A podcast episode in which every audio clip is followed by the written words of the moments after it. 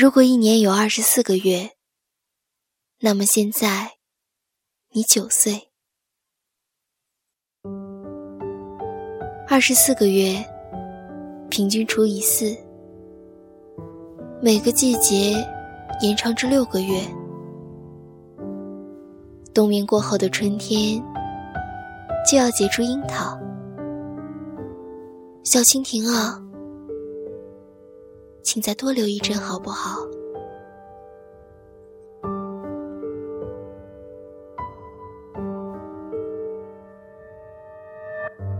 大家好，这里是片刻，我是牙牙。今天要和大家分享的文章，是来自卷耳的《红樱桃》。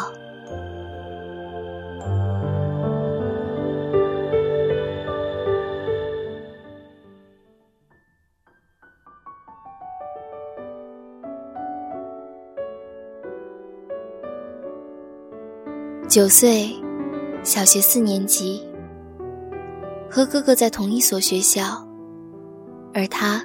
已经是六年级。小卖部的阿姨用警告的口吻告诉哥哥说：“你欠了他三块四毛钱。”哥哥的确是把这件事告诉了外婆。其实外婆并没有责怪你，而你还是坐在屋外的台阶上大声的哭。三块四毛钱，有泡泡糖。汽水和小人书，泡泡糖两毛钱一颗，杂牌的汽水五毛钱一瓶，而小人书则是两块钱一本。当然，在知道这个世界上的许多事物是被贴上了不同的价格标签出售之前，你还是穿着大你几岁的姐姐因为长了个子。而穿不了的红格子背带裙。开学典礼上发言的优秀学生，代表全校参加市里演讲比赛的高年级学姐，被老师叫去办公室批改作业的课代表，和自己偷偷喜欢着的男生做同桌的女生，那些羡慕，分明是需要你画出一个树状图。才能将他们稍微准确的加以分类。隔壁班喜欢扯你头发的男生一天天的长高，很多年过去，都还是能准确的叫出你的名字和绰号。他说：“那个趴在走廊栏杆上哭出鼻涕的人，是你吗？”你放学后闯进校长的办公室，高高的撅着嘴，并且双手叉腰的表示。你对他调换语文老师的不满，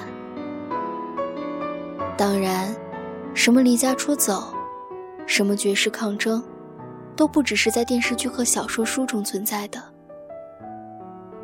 二零零八年，北京将举办奥运会。然而，这件听起来十分伟大的事情，具体到你那里，也只不过是坐在你后排的女生，在你校服背后的奥运五环标志里。留下的圆珠笔印子。北京在哪里？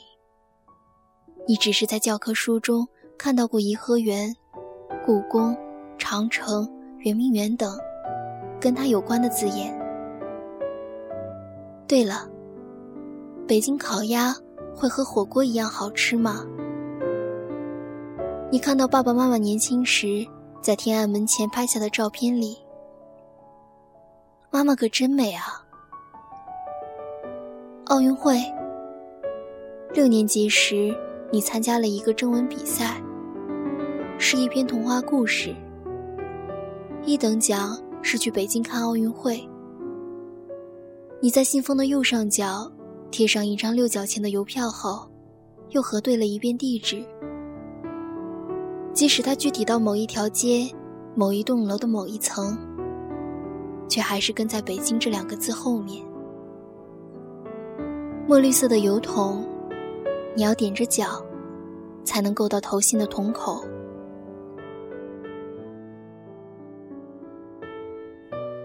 在闷热的晚上收听电台，女主播的名字里带有一个“泥”字，会有好听的音乐在耳朵里长出一棵小草，从凌晨六点的泥土表面。有一次，突然跳到讲鬼故事的频道，是女人踩着高跟鞋下楼梯的声音。你害怕的，赶紧把脑袋蒙进被子里，生怕露出一个脚趾，都会有不可测的危险。直到裹紧在被子里的手心沿着生命线渗出汗液。第二天醒来后，脑海中会突然闪现某些奇异的念头：膝盖处的那块乌青，是鬼打的吗？可惜，一年只有十二个月。十二个月，你的头发从耳朵长到肩膀。十八岁，的确是有一个长发的美梦。但是抱歉啊，那天理发师最后向你确定是否又要剪短的时候，连续点了两次头的人，是你吧？笼统定义的一切事物，在你心中都只是模糊轮廓，是在你嘴边磕磕绊绊而就的，不成片的落魄分明。许多事情都被你标上红色的星号，你希望它们能够明朗些，而明朗些的，只是被不平均分出的一小半，而在细节处被模糊掉的。是剩下的一大半。所幸，它们依附着的开花植物不断生长，真实并且执着的要抽出茎叶，会在某一天从一个缺口里开出惊艳的花朵，而从此变得清澈些吗？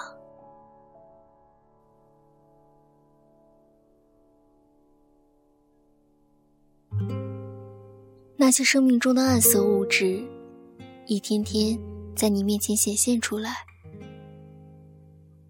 即使是能够在他们初露端倪时有所察觉，却还是无法回避。被迫安置于在一起的矛盾双方，在表面上看起来还算平静。那些身体里的小怪兽，一天天的茁壮成长。他们会在你睡着后，从身体里跑出来，装满整个房间吗？说不准，还会逃跑出去，捏碎一整箱方便面，抢走小孩的雪糕，剪掉女孩子的长头发。要小心些啊！小怪兽已经长到两岁。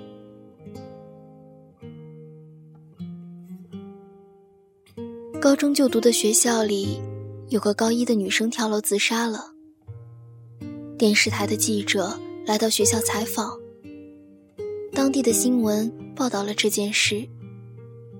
由此而演变出来的各种灵异事件，比如教学楼里有鲜红的血迹，舞蹈室忽闪的影子，女生厕所里凄惨的哭泣声，都是真的吗？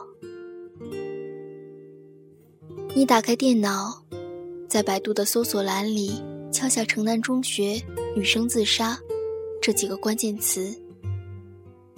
视频最终因为加载不出来，所以你只看到视频开头教学楼第四层的走廊，以及新闻标题：昨天下午，城南中学一名高一女生从四楼跳下，气绝身亡。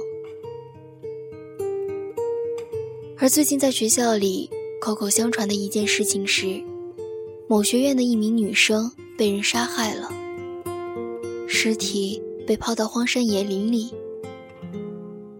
他们都是真真切切存在着的，与那些崭新的明亮的、欢喜的，站在对立面，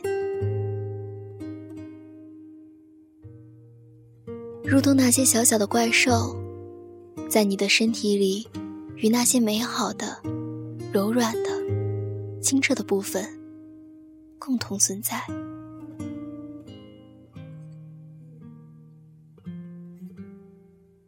校园里有两棵樱花树，会有成群的同学抱着树干，把花朵摇落在地上。这样看起来英雄般的举动，总是会在下课时引来围观。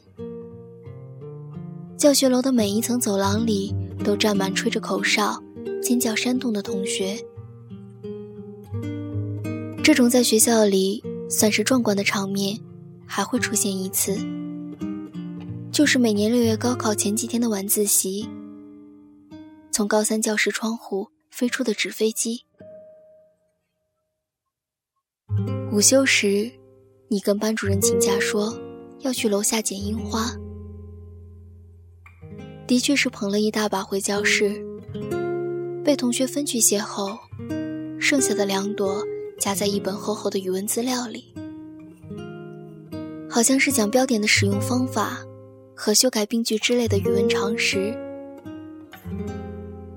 嗯，你因为懒，不愿去看，总是在考试时用逗号和句号，把一篇八百多字的作文勉强的分出段落。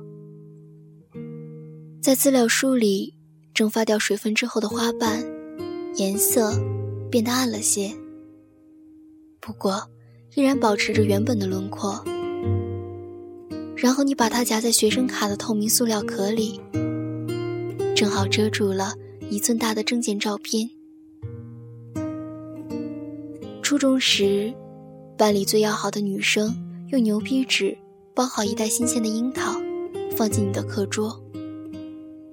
那段时间，总会听到晚饭过后的新闻报道说，樱桃里有乳白色的小虫。而现在。只有你知道，哪里有种满樱桃树的果园。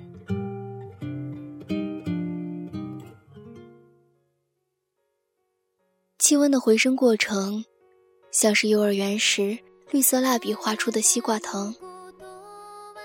先是从几度到十几度，再是二十几度。有女孩子早早卷起牛仔裤边，露出白而纤细的脚踝。是一颗颗还未成熟的樱桃，挂在结束了冬眠的树枝上，而树枝上的它们表情各异，在枝丫上相互拥挤，而你，是从我心上的那块乌青里长出的一颗红樱桃吧。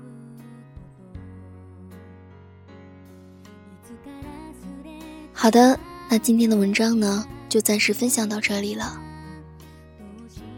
片刻听，用声音交换世界。我们下期再见。